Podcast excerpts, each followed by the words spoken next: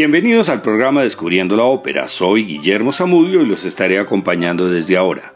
Este es un programa de la emisora de la Universidad del Quindío, la UFM Estéreo.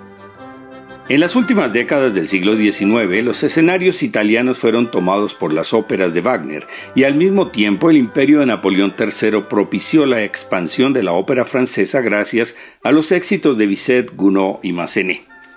Verdi había dejado de componer óperas, pues después de Aida en 1871 solamente había presentado Otelo en 1887. Los teatros italianos se habían vuelto más conservadores y programaban óperas de repertorio sin dar opción a los nuevos y jóvenes compositores. En ese contexto, los empresarios comenzaron a importar dramas líricos franceses o alemanes que se representaban traducidos al italiano. La única obra italiana importante de ese periodo fue La Gioconda, pero al estilo de la gran ópera francesa. El editor milanés Eduardo Sonsoño, competidor de Giulio Ricordi, decidió organizar un concurso de óperas de un acto. Se trataba de una competencia abierta a todos los jóvenes compositores italianos. Como premio, las tres mejores óperas se representarían en Roma y en otras ciudades del país.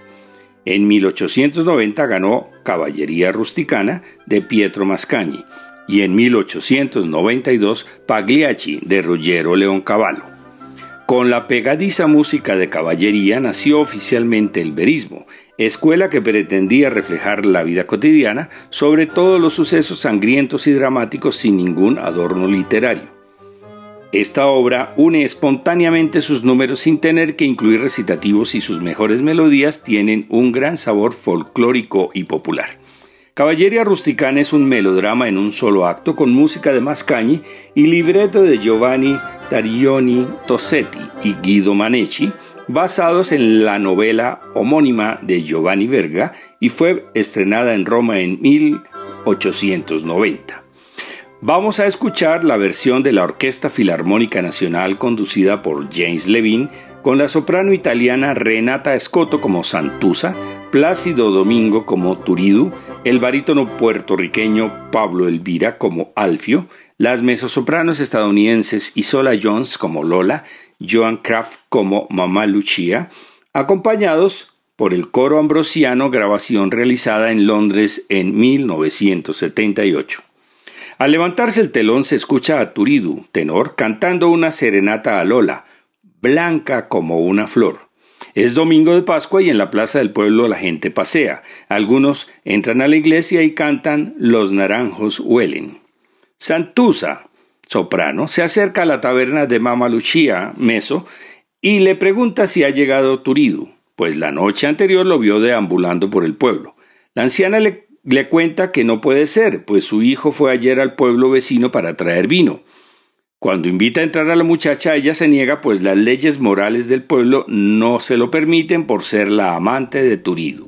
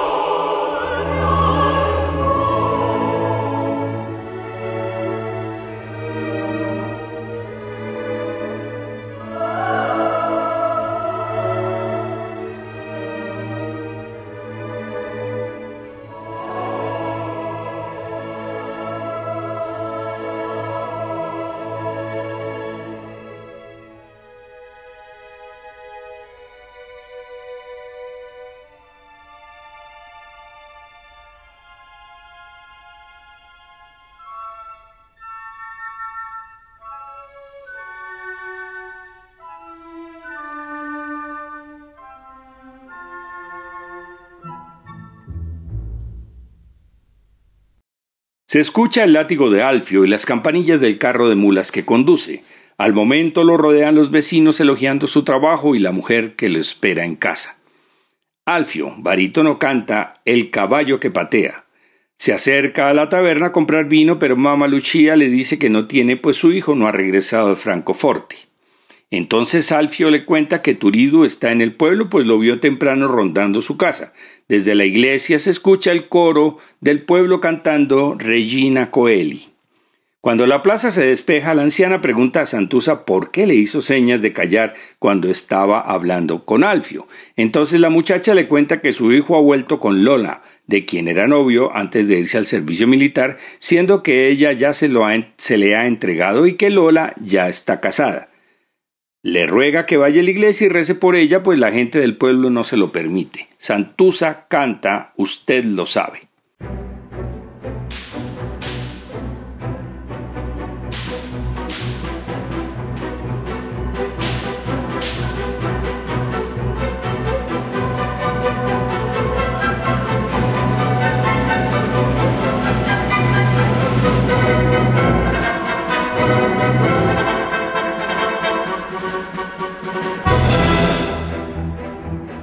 cavallo scalpita i sonnalli squillando schiocchi la frosta e là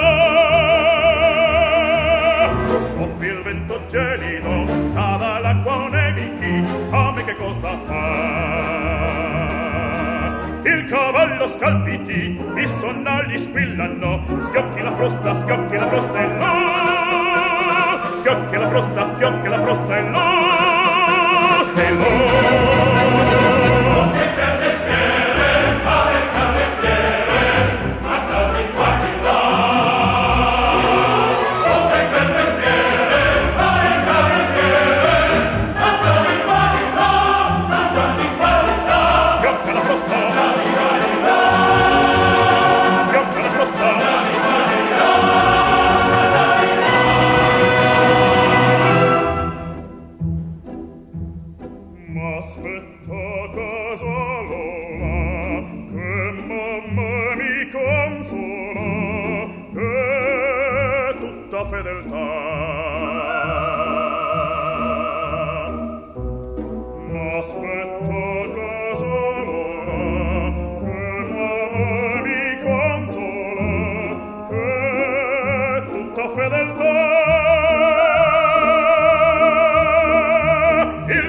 bello scalpiti i sondagli squillito e Pasquaglio Santò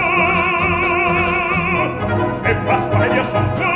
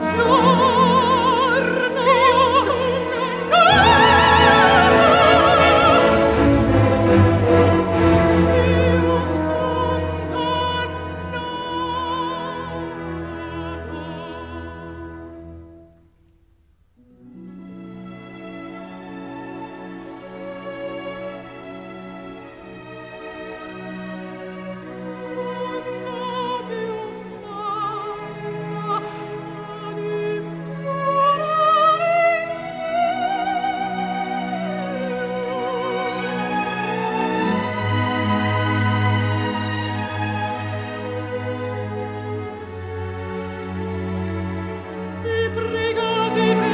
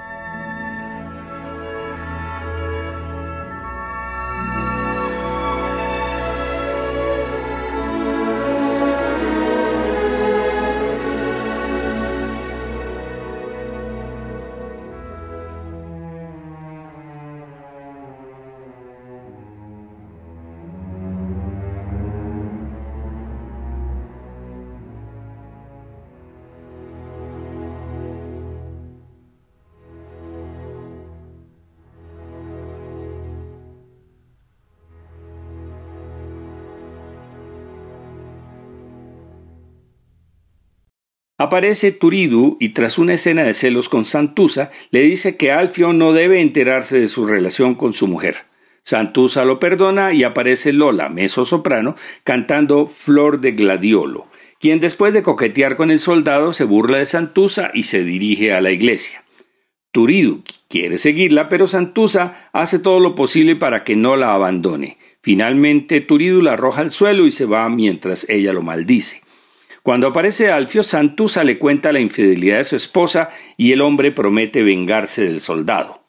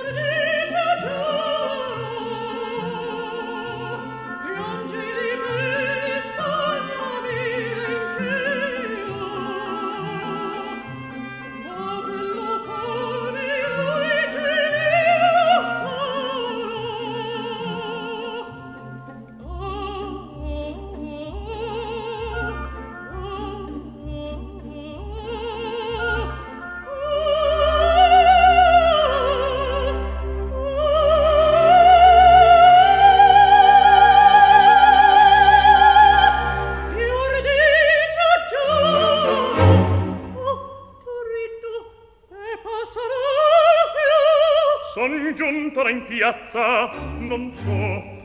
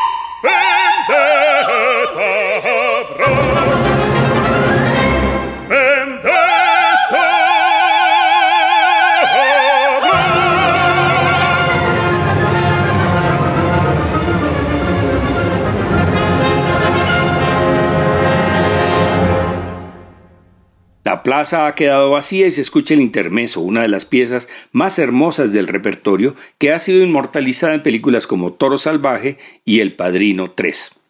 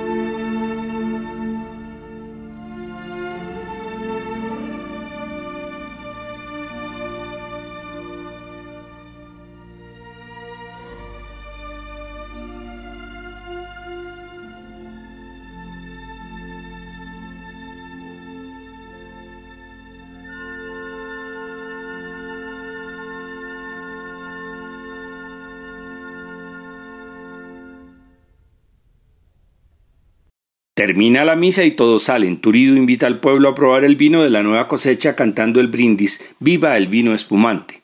Cuando le ofrece a Alfio este bota la copa al suelo y reta a Turidu mientras las mujeres se llevan a Lola. Los dos hombres se miden con la mirada, se abrazan y Turidu le muerde la oreja en signo de desafío, costumbre siciliana que fascinaba a los milaneses y turineses que asistían al teatro.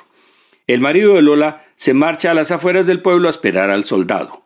Turido le dice que irá y luego canta Conozco mi falta, pero primero se va a despedir de Mamá Luchía, a quien ruega que lo bendiga y le pide que si no regresa sea como una madre para Santusa.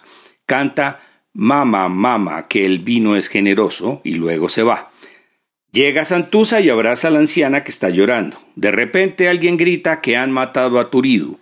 Santusa se desmaya mientras las mujeres consuelan a Mama Luchía.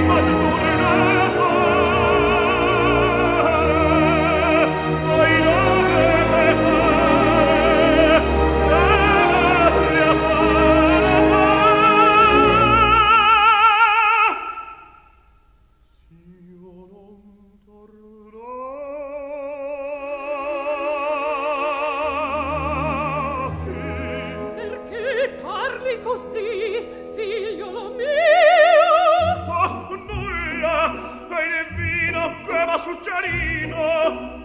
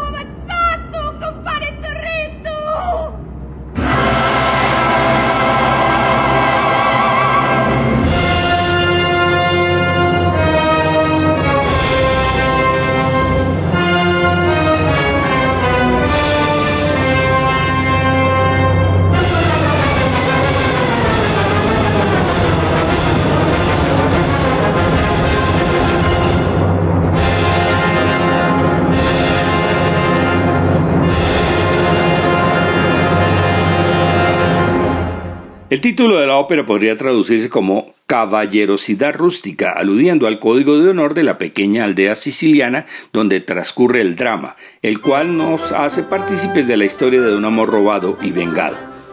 Esta historia de pasiones rurales se lleva el corazón de los italianos. Había iniciado el verismo y la consolidación de la ópera italiana. Caballería Rusticana es la número 30 entre las óperas más representadas en los últimos 10 años y por su corta duración suele presentarse como un doble programa con Pagliacci, la otra ópera ganadora del concurso de Sonsoño, siendo las dos la máxima representación del verismo italiano. Por lo tanto, la próxima semana escucharemos Pagliacci del compositor Ruggero León Cavallo.